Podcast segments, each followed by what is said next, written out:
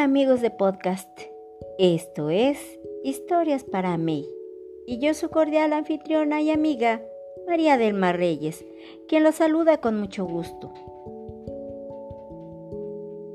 En esta ocasión les contaré una historia inspirada en un poema infantil de la célebre escritora y cantante argentina María Elena Walsh. Dicho poema es La vaca de Humahuaca. Quizá recuerden algunas canciones que también escribió como El reino del revés, El país del no me acuerdo, La pelota o El niño robot. Walsh publicó cerca de 40 libros, la mayoría con poemas infantiles. Bueno, espero haber despertado su curiosidad con esta breve introducción y que se den a la tarea de conocer la obra de Marianena Walsh, ya que hasta la fecha en algunos de los de los colegios que yo he tenido la oportunidad de visitar escuchan su música. Bueno, y ahora empecemos con nuestra historia. Hace muchos años existió un chico llamado Jero.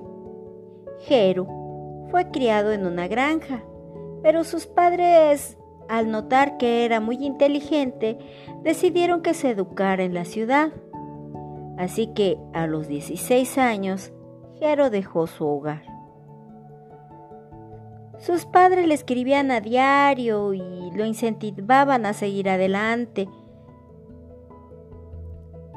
Y llegándose su periodo, el periodo de sus exámenes finales, le prometieron asistir a su examen de titulación. Lamentablemente, esto no ocurrió. Ellos ya no pudieron llegar pero Jero se propuso honrar su memoria aprobando su examen y recibiendo así el título de ingeniero agrónomo. Jero estaba tan triste que no quería regresar a la granja, aunque ahora era suya. Prefirió, prefirió refugiarse como maestro asistente en la misma universidad donde estudió. Pasados unos meses, el padrino de Jero, el señor Dino, lo convenció de visitar a unos tíos lejanos en Argentina. Ya en el avión, Jero empezó a recordar los buenos tiempos vividos con sus padres, sus enseñanzas, recordó que no, no les gustaba verlo triste, así que se propuso ir dejando con cada kilómetro de vuelo su tristeza y se prometió a sí mismo vivir feliz en la granja y hacerla prosperar tal como sus padres hubieran querido. Cuando Jero y el señor Dino estaban por regresar, la tía mía le regaló a Jero una ternerita Mía les contó que ese animalito era descendiente directo de la vaca sabia.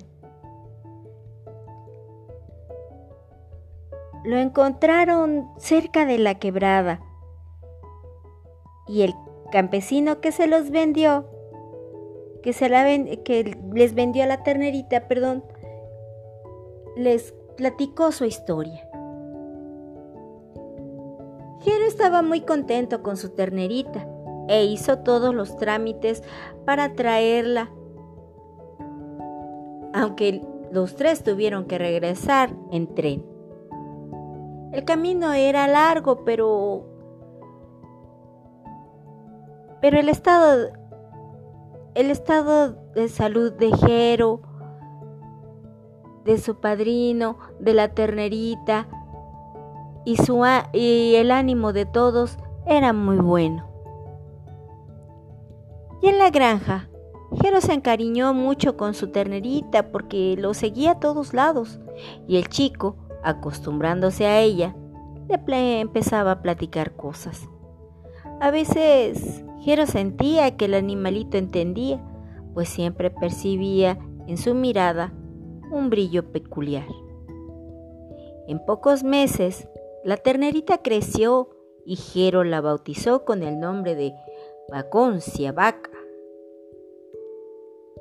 A medida que transcurría el tiempo, a Jero le fue llamando la atención la relación que establecía Vacuncia con los otros animales en la granja, pues para todos la sola presencia de ella infundía respeto. Un buen día, Jero salía para comprar herramienta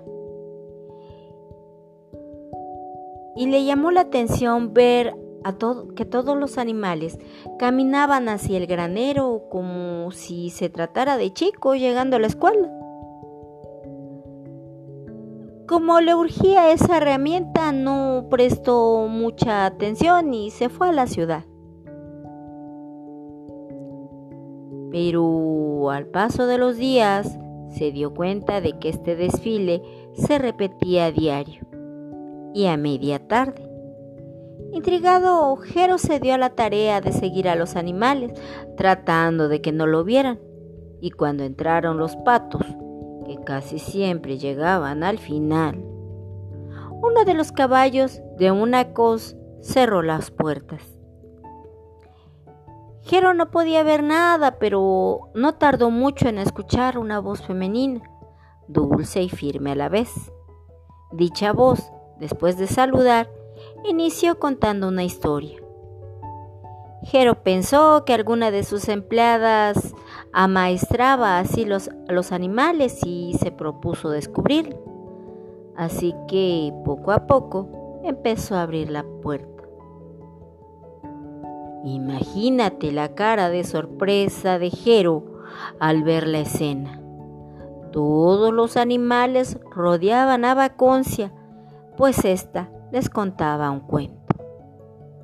Los ojos de Jero se abrieron como platos y empezó a caminar titubeando.